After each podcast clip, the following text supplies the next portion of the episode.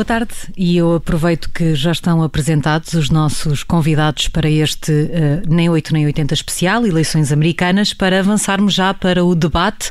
Eu sou a Sana Antunes de Oliveira e é um debate que será conduzido também pelo Miguel Pinheiro. Jaime Nogueira Pinto, começava por si. Um, um estudo recente uh, mostrou que os presidentes americanos não cumpriam um terço das promessas que fazem em campanha. Em, em 2016, Trump fez 100 promessas e não cumpriu metade, portanto passou do, do um terço para metade, foi um bocadinho mais ambicioso nisto.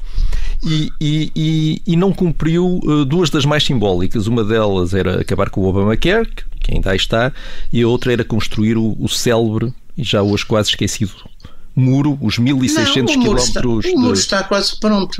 Não, ele. ele, ele, ele eh, mas, mas, mas não está pronto, mas, mas, aliás, mas, o muro já estava a ser feito. Exato, mas quem, quem o construiu foram três presidentes, porque ele, ele, ele prometeu construir pois. 1600 quilómetros, na realidade só construiu 600, sendo que, na verdade, então. só 25 é que são novos, porque os outros são reparações em estruturas que, que então, já existiam. É? Aqui o ponto é tentar perceber se Trump sente que nem sequer precisa de cumprir promessas para, para vencer a eleição. Não, eu acho que Trump, até em termos Vamos ver, o Trump, Trump em termos de, de cumprir promessas, deve ter sido até talvez dos, dos presidentes que mais cumpriu promessas, quer dizer. Estas duas não. De facto, fez voltar. Sim, mas essas duas são das mais não, simbólicas, eram, não é? Mas eram das coisas mais antipáticas para as das pessoas que não gostavam do Trump. Portanto, até mostra aí uma certa. Sim, uma só, certa só, é desagra só é desagradável seus, para, para os eleitores dele, não é?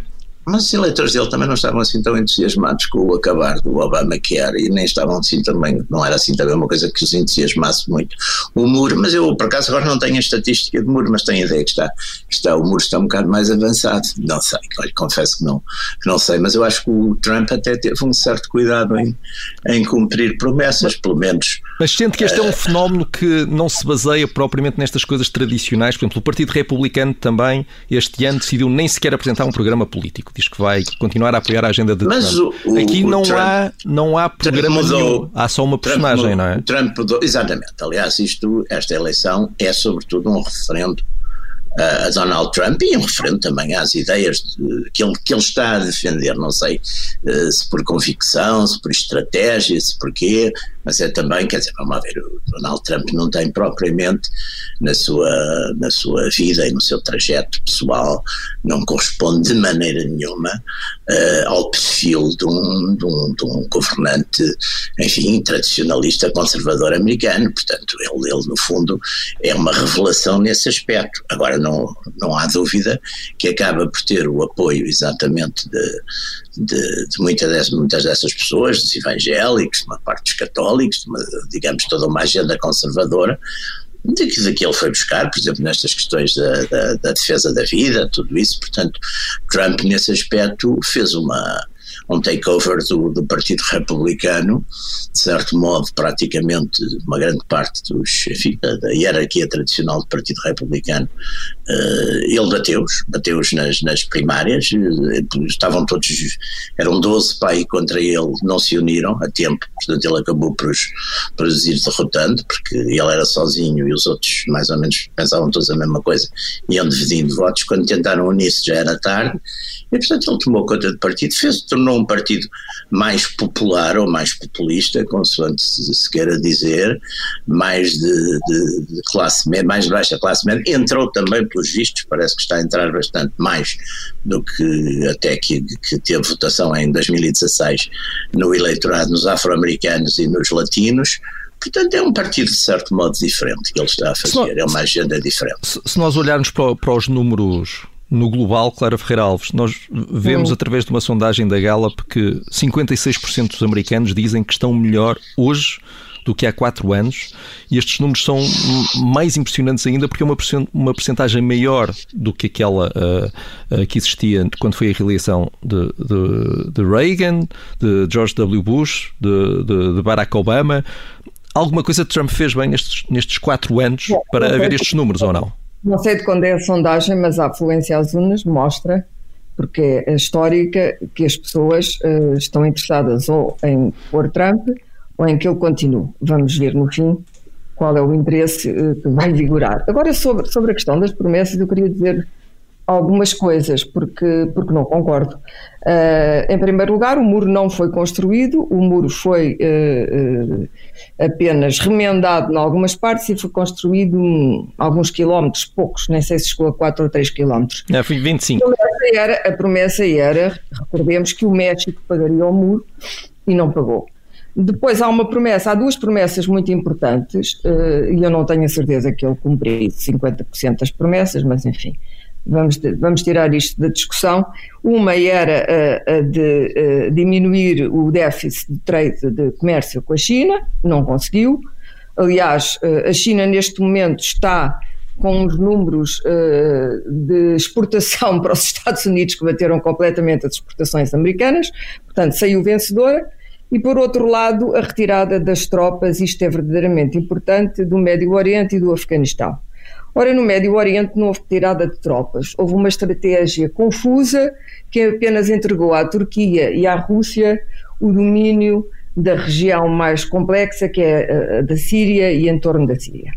O que Trump fez no Médio Oriente foi uh, apoiar Israel e, a partir daí, conseguir uh, o acordo com os Emirados. A outra coisa foi a retirada das, das tropas do Afeganistão, que andou a ser dur, duramente negociada no Qatar estes, estes anos todos. Uh, não vou dizer que ele não tentou, tentou.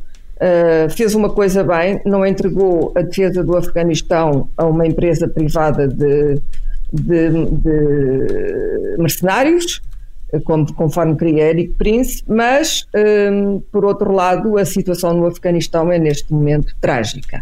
Para dizer o mínimo, ontem morreram 22 estudantes na universidade, reina a confusão, não sei em que ponto estão as negociações, mas parece-me que nada disto irá a bom porto. Nós já vamos a essa, a, essa questão, por exemplo, à situação no Afeganistão, mas, mas Clara Ferreira Alves. Não foram cumpridas. Não é? Em relação à, à, política externa, Donald Trump também foi muito criticado quando mudou a embaixada americana para Jerusalém. Uhum. Disse, aliás, que ia incendiar o Médio Oriente, mas aquilo que vimos foram acordos históricos de Israel com os Emirados Árabes, com o Bahrein, com o Sudão.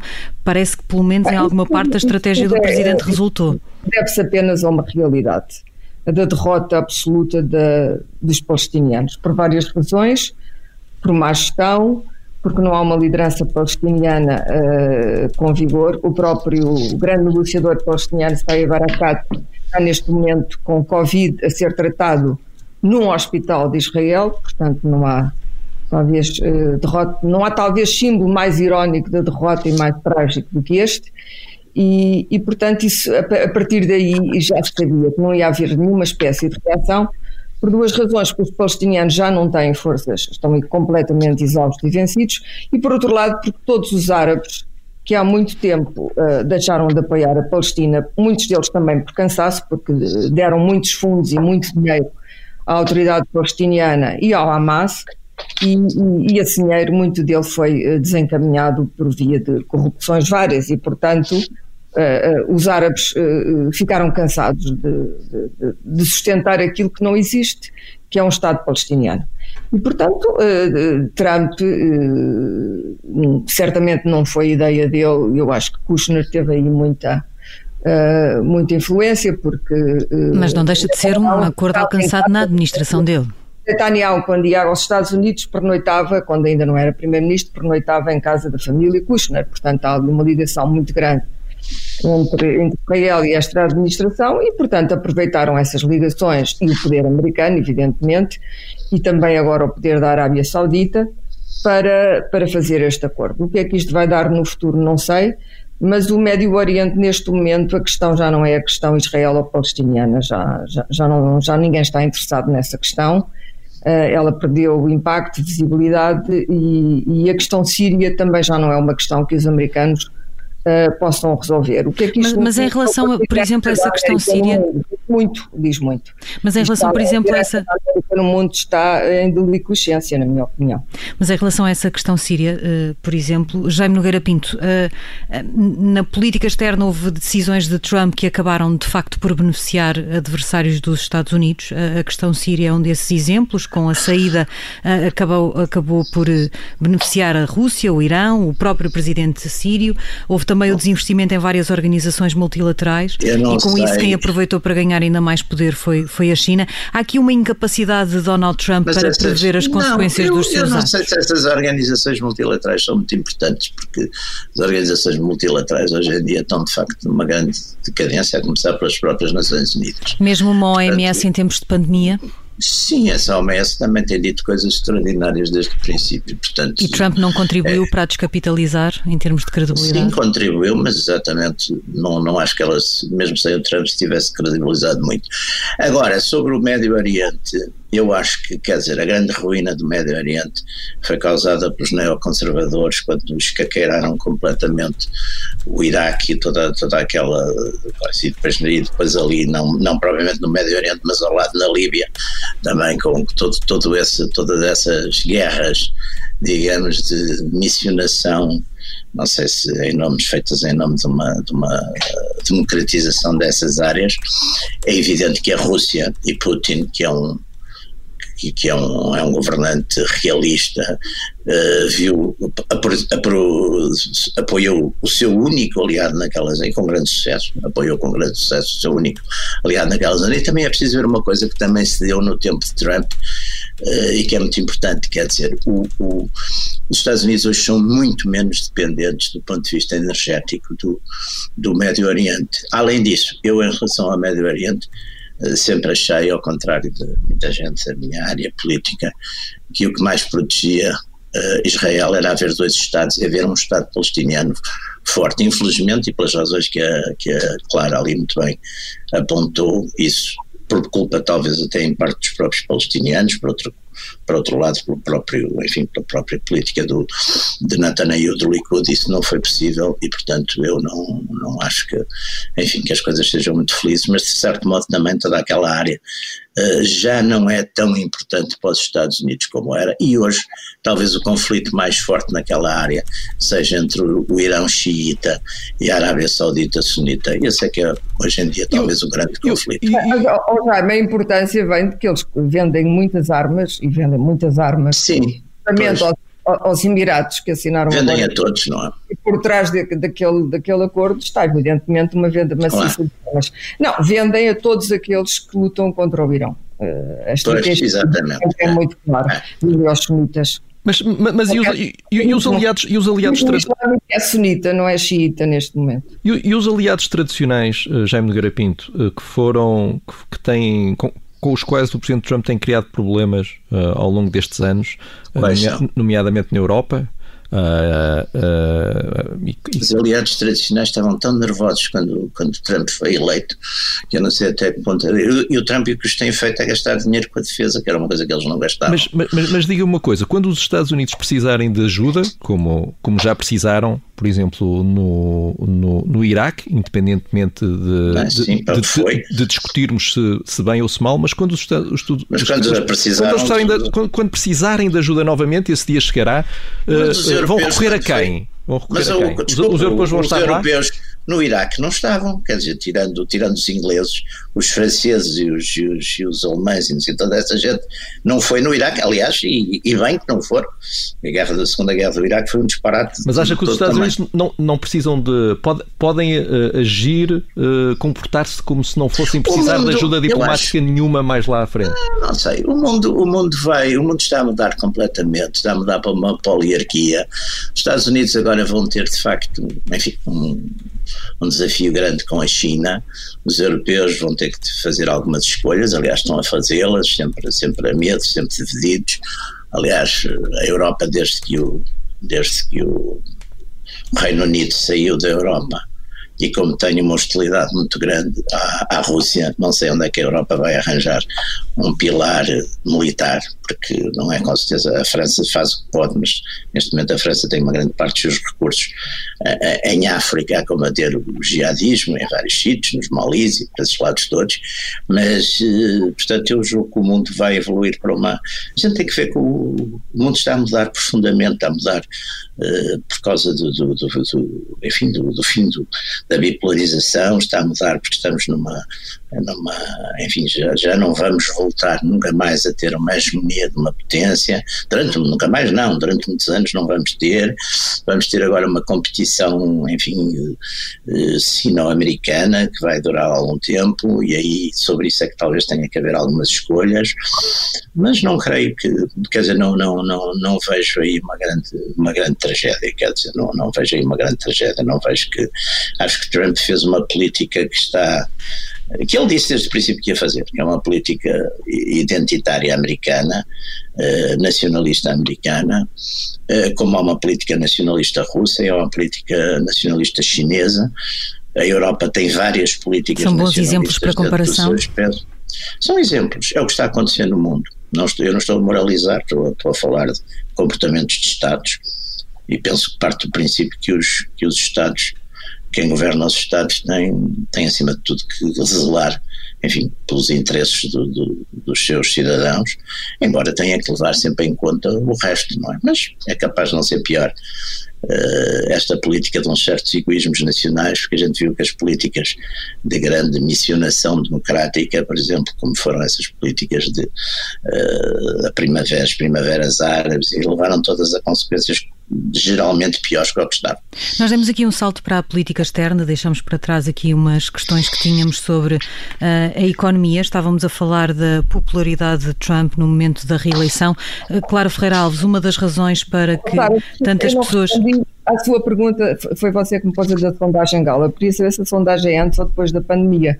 Não, é, é, é, é, recente, é recente. Não, é, não, não, não, tem muitos meses. Não. Uh, Perderam-se, não é? Aí, mas, mas, ainda assim mantém-se. Há, por exemplo, uma sondagem uh, uh, encomendada pelo, pelo Times que diz que oito em cada dez republicanos que perderam o emprego durante a pandemia ainda assim mantém a confiança em Trump. E uma das razões para esta popularidade tem a ver precisamente com a economia. Sim, não, são, são republicanos, mas não são estúpidos. 55% dos eleitores aprovam a forma como Trump lida. São republicanos. São republicanos. É? Vão mudar. Os republicanos são neste momento um partido uh, uh, à espera de vencer e que venceu as últimas eleições. Não mudaram um milímetro. Uh, há muitos, portanto, muitos eleitores iludidos, certamente, é esses que Biden está a tentar capturar, mas o, o, o core do Partido Republicano não mudou, não é? Sim, seja como for, 55% dos eleitores. O republicano só pode dar que estão melhor. Se for uma sondagem ao povo americano, talvez não dê esse resultado. Seja como for, 55% dos eleitores aprovam a forma como Trump gera a economia e esta também é uma sondagem recente. E os, os dados mostram, aliás, que Trump foi melhor que a maioria dos seus antecessores eh, mais recentes uh, na evolução numa série de, de questões, como, por exemplo, a criação de emprego, no aumento do salário médio e na queda dos preços da comida. Claro, nós estamos a falar desta fase da pandemia. Eh, eh, este melhor desempenho quase sempre só é ultrapassado por Bill Clinton uh, nestes gráficos. Este, este melhor desempenho de Trump, Clara Ferreira Alves, não é de facto uma razão para o manter no poder para os próximos quatro anos? Para mim, de modo nenhum, porque acho Trump o presidente mais incompetente de que há memória na história recente americana. Uh, mas uh, esses, esses ganhos, vamos lá ver, o capitalismo americano com a desregulação, e foi isso que foi baixar os impostos. E é isso que move o Partido Republicano, ao contrário do que diz o Jaime, não creio que seja o fervor identitário, que é transversal aos republicanos, é transversal aos republicanos e aos Sim, democratas. também. O fervor identitário é uh, americano, por definição. Mas, mas a desregulação e a, baixa, e a baixa de impostos não é. E, evidentemente, já havia uma retoma da economia na sequência, da, no, no, final da administração Obama, que era muito clara muito evidente. Houve a grande crise financeira uh, uh, em 2007, 2008, que se prolongou uh, depois dos resgates e depois a vitalidade económica americana, como sempre acontece, e aconteceu isso também na Europa, como nós sabemos, retomou e, e, e retomou com mais, com mais empenho, porque evidentemente onde há desregulação uh, há sempre criação de emprego. Isso nós já sabemos, a iniciativa privada é o motor da economia americana. Uh, as políticas públicas não têm nada a ver com as políticas públicas europeias. Portanto, nesse sentido, mesmo quando havia gente que não concordava com as atitudes políticas ou as posições políticas de Trump, e a gente reconhecia que, do ponto de vista económico, antes da pandemia, as coisas estavam eh, melhores. Tinha havido mais emprego, tinha havido um aumento, provavelmente este emprego ia sempre ser criado, talvez ele tenha aí algum, algum fator, alguma influência, algum fator positivo, mas não tenho a certeza absoluta se com outro presidente ou se, se Obama tivesse pedido continuar mais quatro anos, que não podia por razões constitucionais, se isso não teria acontecido na mesma, visto que a própria Europa, depois de uma grave crise de austeridade, uh, teve uma retoma económica não tão considerável como a americana, mas uma retoma uh, extraordinária depois daqueles anos. Não creio que isso tenha em todo o caso. Há, há uma América que, vamos lá ver, Trump centraliza todas as atenções, e seguramente ele, ele gosta muito disso, isso alimenta o seu narcisismo, mas ele não é sozinho a América. Nós temos tendência a achar que a América é Trump e que está concentrada em Trump e que só apenas as ordens executivas ou as decisões de Trump é que fazem andar a América. Mas não é verdade. Há, uma, há uma, América institucional uh, paralela uh, à Casa Branca e essa América continua, há a América de Silicon Valley, a América de Wall Street, a, a, a América das grandes fortunas, a América do, dos trabalhadores do chamado cinto da ferrugem, da, da cintura industrial, a América, há muitas Américas, não é? É um continente a América. E essa América, independentemente de quem está na Casa Branca. E às vezes até um pouco independentemente do Senado, e é importante dizer que quando o Senado e a Casa Branca afinam pelo mesmo diapasão, é muito mais fácil, e a meu ver é, é aí que reside entre aspas, o, o, tal milagre económico, é muito mais fácil do que quando o Senado e o Presidente não se entendem, que foi o caso da última administração Obama.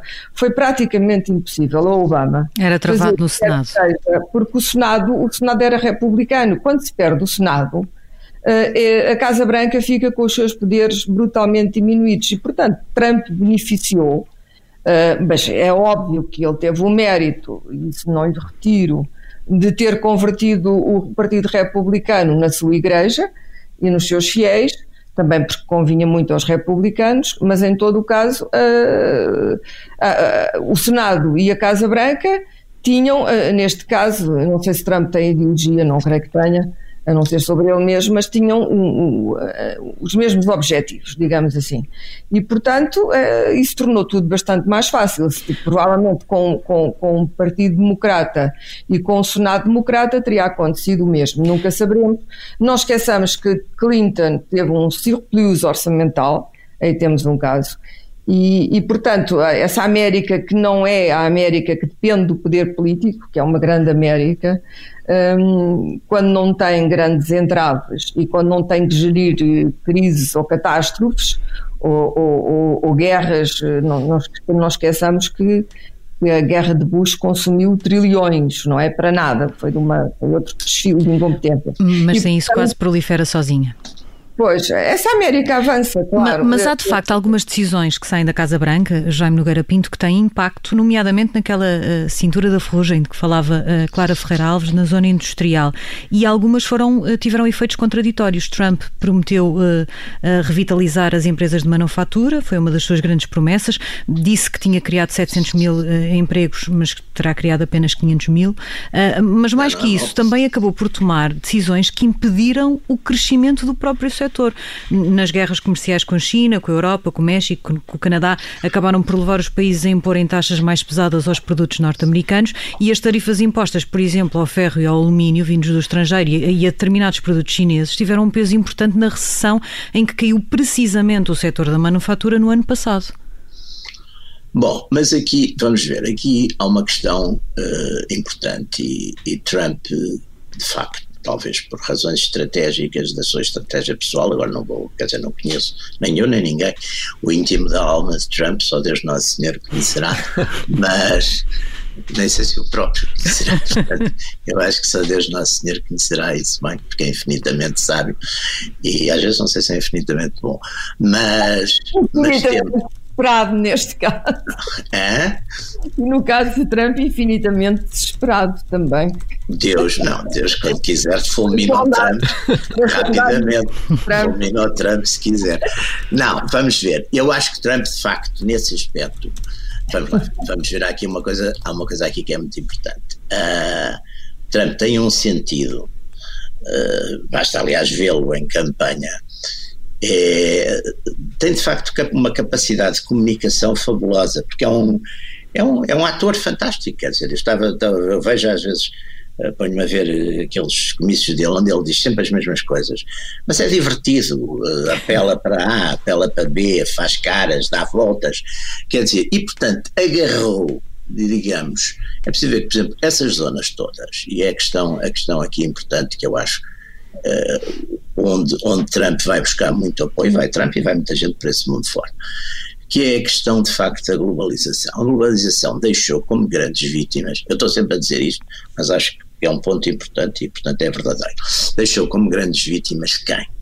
Essencialmente as classes trabalhadoras do chamado euro, mundo euro-americano que ainda havia, que ainda havia bastante, quer dizer, eh, quando a Guerra Fria acabou, ainda havia bastante indústria numa série de sítios, ainda havia indústria na Europa, ainda havia indústria nos Estados Unidos, ainda havia indústria. Ora bem, a, a, a globalização, desindustrializando e trazendo enfim, para a primeira linha de capitalismo, chamado capitalismo financeiro, é uma espécie de. Isto é uma distinção que o Zombart, nos finais do século XIX, fez, e, e muito bem, entre capitalismo financeiro e capitalismo industrial. E não há dúvida que essa desindustrialização a degradação de todas aquelas zonas de Pittsburgh, Detroit, etc. Quer dizer, é que não é, é o problema da economia é que a economia não é só economia, há uma cultura ligada à economia. Quer dizer, o operário americano, que os, os avô, o avô dele já é, trabalhava no, no automóvel, ou o bisavô até trabalhava no automóvel, no setor automóvel, depois desapareceram as fábricas do automóvel. E ele teria, o, a geração do pai dele ou do avô dele, teria um rendimento anual equivalente agora a 50 mil dólares. Ele agora faz uns biscates e se levar metade disso ao fim do ano, está com muita sorte. Essas pessoas estão revoltadas, estão indignadas e, e, Trump apelou para essa gente. E se prometeu criar 700 mil empregos e, e, criou 500, eu não tenho, não sei, não sei, não sei esses números, uh, já, já não foi muito mal, quer dizer, portanto eu acho que, não sei se isso se vai repetir, porque eu acho que Trump desta vez, embora tenha feito progressos em áreas até um bocadinho surpreendentes, nomeadamente nos afro-americanos, bastante forte, não é, pelos vistos, pelo que indicam as, as, eh, praticamente toda, todas as informações e sondagens que nos chegam.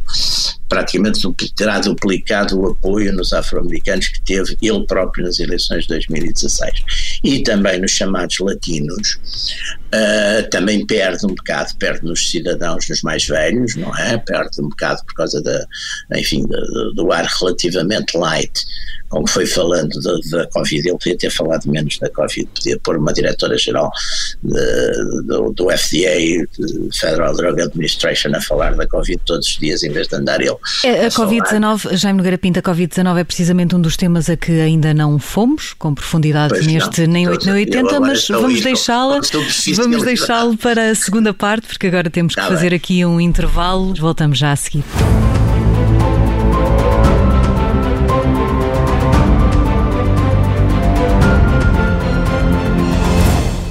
Vamos a esta segunda parte, arrancamos com a Covid-19, parece, Miguel. Sim, tínhamos, tínhamos acabado na primeira parte, já Noira Pinto estava compreensivelmente muito preocupado com o facto de Donald Trump ter eh, falado uh, demasiado sobre, sobre a pandemia.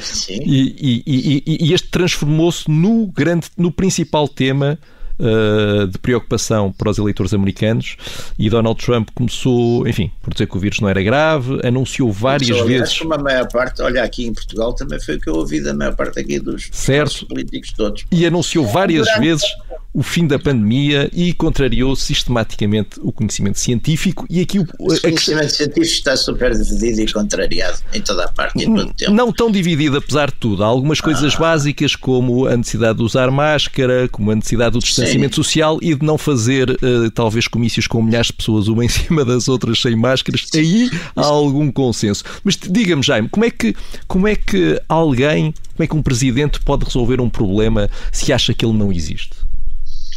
Não, mas o presidente, para já, eh, quer dizer, eu isso sempre não, não, aliás, não sou, não sou propriamente manager, nem conselheiro, nem sequer incondicional do Trump, portanto, ah, sempre achei, por exemplo, um disparate ele estar permanentemente a falar da, da Covid e a, de, a dizer coisas de, do que é que tomava e do que é que não tomava, embora umas coisas que ele tomava, afinal, não, não eram assim. Aliás, pelo menos quando ele se tratou, ficou, saiu, saiu da Covid bastante melhor que o que estava antes, quer dizer, saiu rejuvenescido.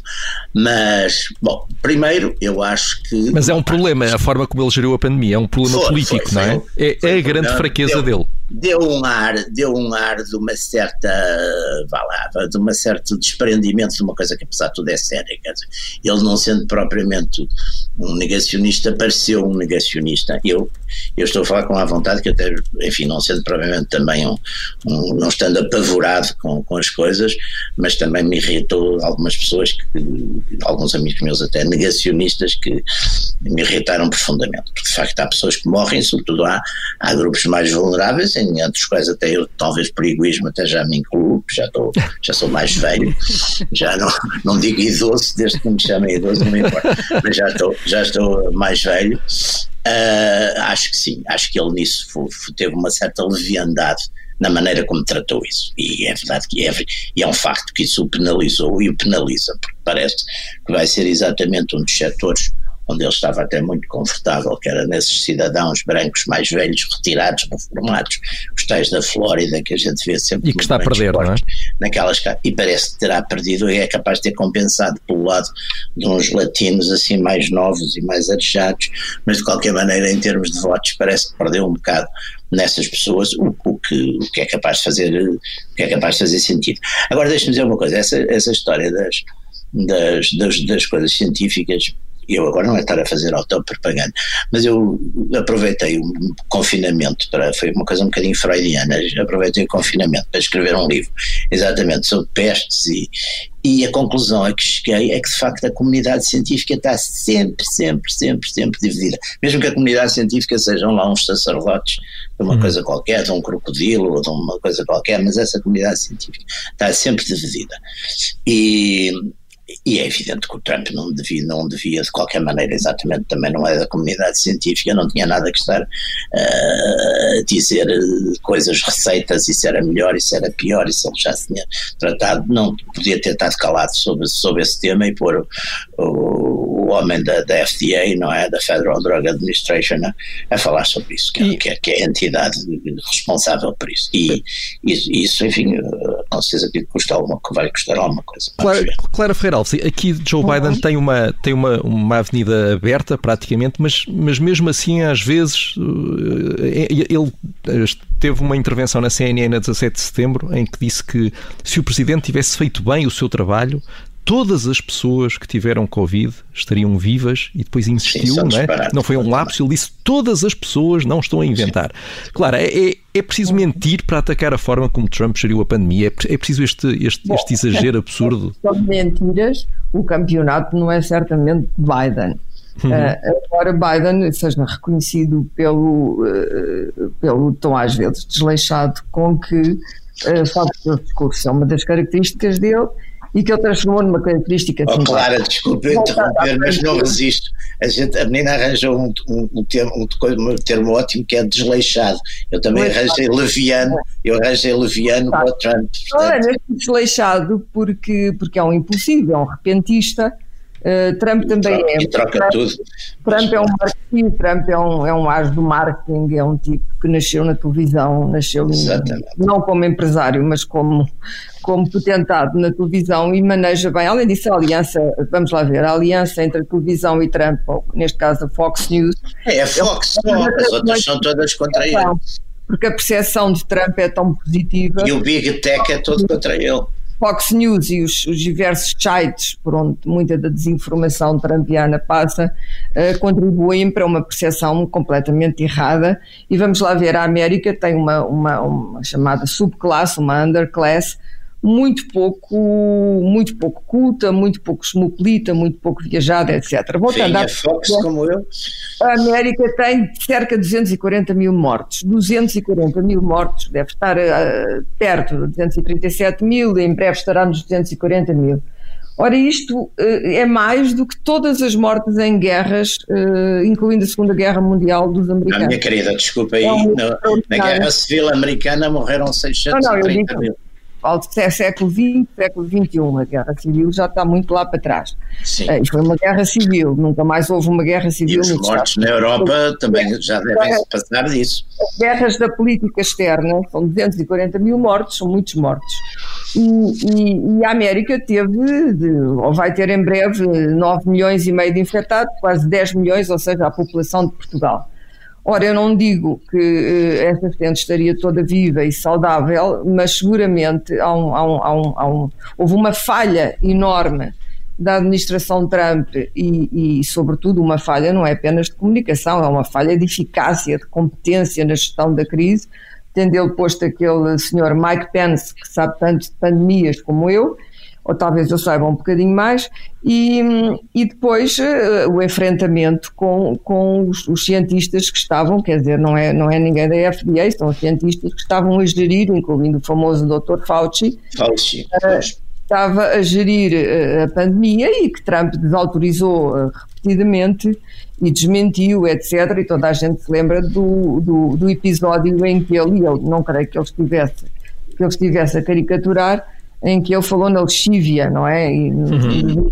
da lexívia para contrariar o, o, o corona. Mas, e, mas, portanto, mas, isto, é, isto, é, o grande fracasso da administração Trump. E, e Biden, Biden politicamente lidou bem com tudo isto. Ele, a dada altura, praticamente desapareceu, eh, até é, é, é, é acusado e ridicularizado por Trump de, por se ter fechado na cave. Um candidato a presidente e, e um presidente, eh, caso ganhe as eleições, não tem que continuar a dirigir o país de forma visível desaparecido e não desapareceu seguramente agora durante a campanha. Agora, num primeiro período, fez aquilo que toda a gente deveria ter feito, que era recatar-se e tentar não adoecer. Não parece que haja nada de errado nisso, acho que ele foi extremamente sensato. A, a, a posição de Trump é sempre uma posição central porque ele é o presidente, o que quer dizer que ele durante quatro anos esteve em campanha eleitoral. Não há outra maneira de descrever a, a administração Trump do que esta. Foram quatro anos de campanha eleitoral, de mentiras, de percepções falseadas, e nisso ele teve imenso êxito, porque ele esteve permanentemente no palco, incluindo o palco que lhe ofereceram uh, os seus adversários e inimigos, caso da CNN, Uh, e o caso da CNN é muito interessante, mas uh, qualquer jornal liberal, incluindo o New York Times, certamente gastou com Trump uh, 100 vezes mais espaço, tempo e energia do que gastou com alguém do Partido Democrata. O Partido Democrata teve uma visibilidade e, portanto, o próprio Biden uh, não teve a visibilidade que deveria ter, porque simplesmente ninguém. Assim, as pessoas só se começaram a interessar por Biden agora nesta fase em que são dois contendores, em que são uh, uh, dois lutadores, um contra o outro, e portanto Biden foi nitidamente foi posto de lado. Uh, havia uma questão de saber ainda no princípio quem é que era o candidato democrata e esse processo arrastou-se. Uh, não se percebia se a ala radical do Partido Democrata ia ou não apoiar uh, Biden. Bernie Sanders era o principal. Elizabeth Warren nunca chegou a apoiar claramente Biden, não esqueçamos. E agora, depois, só na reta final, ou semifinal, se quisermos, já a maratona estava a ser corrida, e isto com Trump sempre no palco e sempre a ocupar todo o espaço e atenção, é que finalmente o Partido Democrata resolveu unir-se em torno da figura de Biden. Portanto, não creio que a culpa tenha sido de Biden, acho que ela teria que ser partilhada por, por observadores e por atores deste, deste, deste drama uh, eleitoral, porque Biden uh, nem sequer foi considerado no princípio, os jornalistas não o achavam muito colorido, como um candidato com, com aquilo que se chama hoje credibilidade, que eu não sei muito bem o que é. Só depois, no terreno, e quando Biden começou uh, a ter algumas sondagens favoráveis, e entretanto os números de Trump eram muito, eram muito maus, não é? E crescentemente maus, é que finalmente uh, os mídia, e os mídias são os portadores da mensagem, os mídia e as redes e todos esses uh, corredores da informação e plataformas começaram a dar a Biden alguma importância. Eu estou-me a lembrar de um programa ultra liberal, divertidíssimo, chamado Saturday Night Live, onde Trump, onde, onde Trump foi sempre ridicularizado por, por Alec Baldwin, eh, e bem, uh, bem no sentido, histrionicamente bem, porque teve um bom trânsito, mas, mas Biden tinha Jim Carrey e, no, e, e eu lembro-me que no princípio, quer dizer, a piada sobre Biden era a de que ele estava demente, ou pelo menos senil. E, portanto, isso apenas ecoou, mas isto é a América, não é? Ecoou aquilo que era a principal uh, crítica do, do, de Trump, que era tentar convencer as pessoas de que Biden já não estava bom da cabeça. Eu acho que Biden está muito bom da cabeça, como finalmente conseguiu provar às massas. Uh, se isso é suficiente para ele ter a vitória na Pensilvânia e na Flórida, que lhe garantirá a Casa Branca, não sei. Pessoalmente espero que sim. Acho que, em todo o caso, Trump já está ferido estes quatro anos, mesmo que ele ganhasse, nunca seriam os primeiros quatro anos. E, e eu acho que Trump é daquelas figuras, ele é um pouco um balão daqueles. Aliás, há um balão enorme do Trump, de vez em quando aparece nas manifestações. Ele é um balão que, quando for furado no sítio certo, uh, uh, fica desinsuflado rapidamente. Deixem-me só uh, introduzir aqui outro tema que. Ao sítio certo. Deixem-me só introduzir aqui outro tema que, a par da pandemia, foi dividindo as atenções, sobretudo este ano, não por ser propriamente um tema no, novo, que tem a ver com uh, a questão racial e da violência, da lei e da ordem. Uh, uh, Jaime Nogueira Pinto, no, no ataque de Charlottesville, Trump falou em muito boas pessoas dos dois lados e teve várias declarações semelhantes depois disso. O, o presidente não foi uma das pessoas que que mais contribuíram para o aumento das tensões raciais, especialmente depois da morte de George Floyd? Não acho, sabe? Eu, aliás, acho, e é uma questão de fundo, eu acho que o Trump é muito mais uma reação a um determinado número de coisas, e é uma reação brutal, como também isso é brutal, é uma reação à, correção política, é uma reação a uma, uma quantidade enorme de coisas que vem, de facto, de um de grupos relativamente minoritários na sociedade americana, mas que têm uma enorme influência nos mídias, na academia, etc.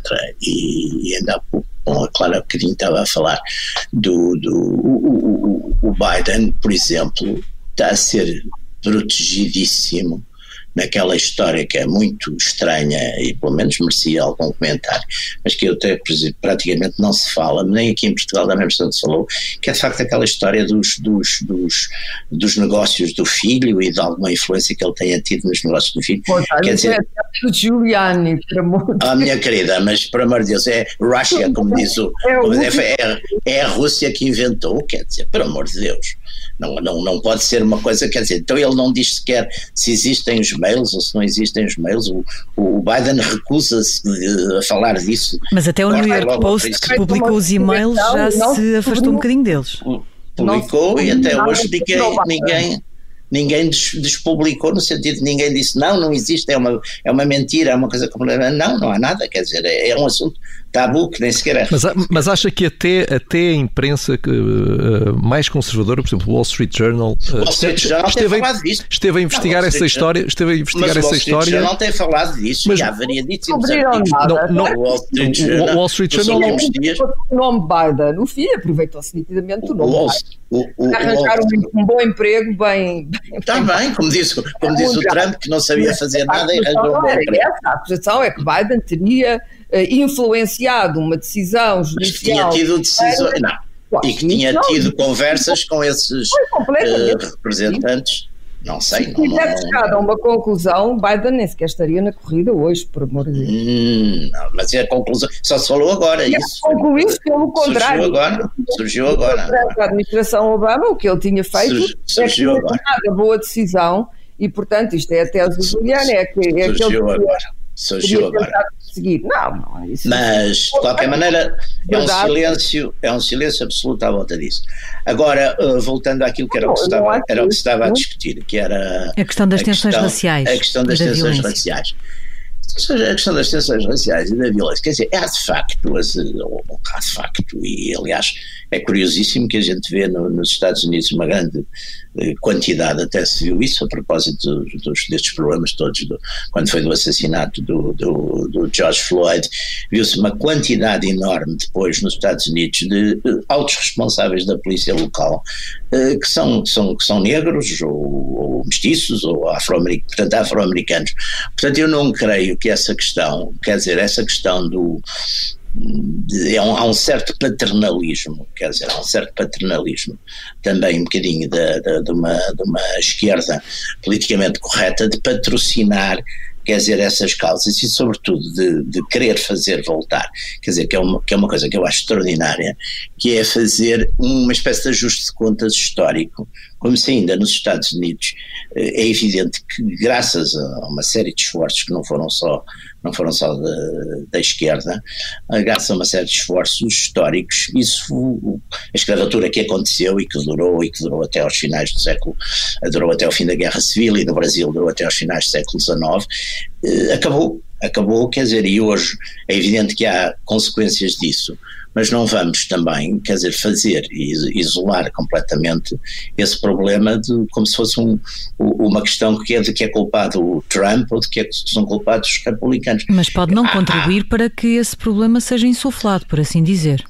Caberá não é. um presidente agora, também não, não se pode, agora também não se pode, perante, digamos, quem quer usar essas questões como, quer dizer, como a gente vê, por exemplo, não é só nos Estados Unidos, infelizmente aqui hoje em dia também, também querem, e, quer dizer, quem quer usar essas questões como uma espécie de monopólio político, de pensar bem e de pensar com, com justiça, e de pensar com equidade e pensar cristamente essas questões, é evidente que também, eu penso que o Trump nisso não, não ficou calado.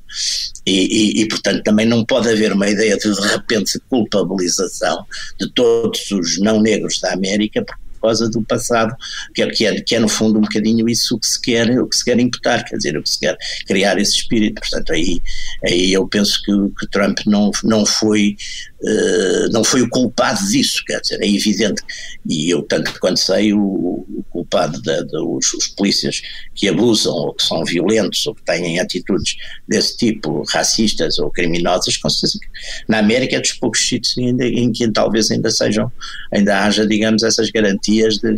Porque de repente, ainda há pouco, enfim, não sei quem é que escrevia sobre, sobre esses temas aqui em Portugal, ou, ou não sei, não me dá jeito agora de, dizer o nome, porque não, não costumo usar essa, essa, tática, mas falava exatamente de, de violência, de, de, de segregação, de necropolítica, de usar a política para matar, e não tinha uma linha sobre, sobre o comunismo, sobre o maoísmo, sobre tudo isso. Quer dizer, há também aqui uma reação, e, e Trump nisso, como é um desbocado, por vezes nas reações diz coisas excede-se, com certeza que se excede, quer dizer, é, é, altamente incomodativo para pessoas que até possam pensar bem e se aproximar de, algumas coisas que ele defende, uh, e é um, é um, é um, é um, é um, um excessivo e é um excitado, não há dúvida que muitas vezes, portanto, eh, agora não vejo até pelo contrário, e vamos ver agora nestas eleições se isso não se verifica. Claro, e, que até e, e claro, aumentou muito o apoio entre os, entre os afro-americanos. E, e Clara Ferraraldo, as, as manifestações, estas manifestações a propósito da violência policial e da discriminação racial, ah, algumas acabam em distúrbios, em pilhagens em várias cidades e, e, e este, com tentativas de intimidação por parte de alguns ativistas.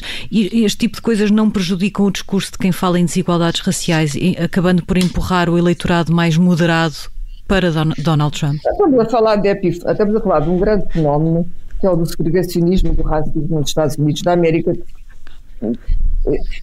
que existe pré-existe a Trump e sempre pré-existiu a Trump. Depois, uh, Trump, não tenho a menor dúvida, é um, é um, racista, mas é um racista, é um racista por, por nascimento, por filiação, pelo lugar onde nasceu, pelo tipo de educação que teve, pelo mundo, mundo de milionários brancos no qual viveu, etc. É, o tipo de racista que diz tanto aperta a mão branco como o filho da mãe de um preto. Não é, não me parece que ele seja um, um, um, um supremacista branco mas é um racista, é um racista, mas não está sozinho nisso, não é? Agora, eh, os protestos, houve, houve, certamente, os protestos das Black Lives Matter tiveram muitas variações, também houve um protesto de mulheres, não só do, do Black Lives Matter, e nessas variações houve epifenómenos de violência e de desacato e foi cometido um grande erro tático, tático ou mesmo estratégico, esperemos que seja apenas tático, que foi defund the police, é, é, tirem os fundos à polícia. Isto é um erro político tremendo. O problema destes movimentos, uh, são movimentos uh, vitais, uh, é que eles são muito inorgânicos. Não há hoje, como havia no tempo da Convenção de Chicago e do Chicago Seven e tudo isso, não há hoje uma liderança evidente destes movimentos. Eles têm muitos seguidores, muitos brancos seguidores, muitos jovens, mas não se percebe muito bem quem, se eu perguntar, mas quem é, qual é o líder não é um Malcolm X, não há um Malcolm X, não há um Martin Luther King. Um, e isso é mau. Uh, são movimentos que nascem muitas vezes das redes sociais, dos encontros uh, programados através de redes sociais e, portanto, depois escapam ao próprio controle um, de, quem, de quem os convoca. Aconteceram duas coisas. Aconteceram que dois uh, supremacistas brancos, racistas, uh, uh, infiltraram-se nesses protestos e provocaram desacatos, e depois a famosa Antifa, que são radicais de esquerda, mas que aquilo que nós na Europa chamaríamos anarquistas, parecidos com os anarquistas gregos que se manifestaram durante a crise da austeridade e a crise financeira. Mesmo para terminar, por favor que são gente que, debaixo de uma qualquer bandeira ideológica, uh, infiltra-se nestes movimentos e acaba por provocar distúrbios. Portanto, houve umas verdadeiras repúblicas que se instalaram, como por exemplo em, em, Seattle, num bairro de Seattle, onde não havia de facto nem lei nem ordem, e por outro lado havia, havia milicianos da extrema-direita que aproveitaram os movimentos. Na totalidade, e vou terminar assim, os movimentos foram pacíficos. Eh, todos os estudos e todos os, os inquéritos que foram feitos a esses movimentos, que a grande maioria desses movimentos foram pacíficos. Se foram ou não eficazes, não sei. Uh, uh, era demonstrando, por causa de serem tão inorgânicos, mas foram pacíficos e creio que não, não, não contribuíram, quer dizer, enquanto movimento, não contribuíram para a, a, a, violência. Agora, a violência existe sempre, quer dizer, há sempre um, no fenómeno de rua, há sempre fenómenos de violência. É quase impossível num, num país como a América, que é um país extraordinariamente violento, muito mais violento do que a Europa. A Europa é impossível que não existam. É impossível não existir. Clara Agora, Ferreira Alves, Jaime Nogueira Pinto. Não é? Muito obrigada, Clara Ferreira Alves, Jaime Nogueira Pinto. Obrigada a ambos. Termina aqui este Nem 8 Nem 80 especial Eleições Americanas.